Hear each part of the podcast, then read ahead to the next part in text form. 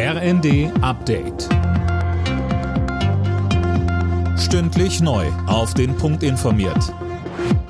Ich bin Eileen Schallhorn. Guten Abend. Das dramatische Fischsterben in der Oder ist vermutlich auf eine Vergiftung durch chemische Substanzen zurückzuführen. Davon geht Bundesumweltministerin Steffi Lemke derzeit aus. Sie hat sich in Stettin mit Vertretern der polnischen Seite getroffen. Abschließend sei die Ursache aber noch nicht geklärt.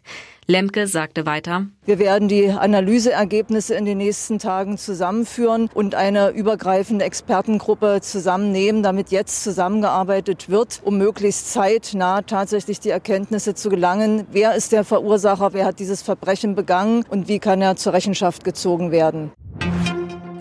Finanzminister Lindner will bei der geplanten Gasumlage auf die Mehrwertsteuer verzichten und hat die EU jetzt um Erlaubnis dafür gebeten. In einem Brief an die EU-Kommission schreibt er, die Gasumlage sei eine weitere Belastung für die Verbraucher und die Mehrwertsteuer würde die Preise noch weiter in die Höhe treiben.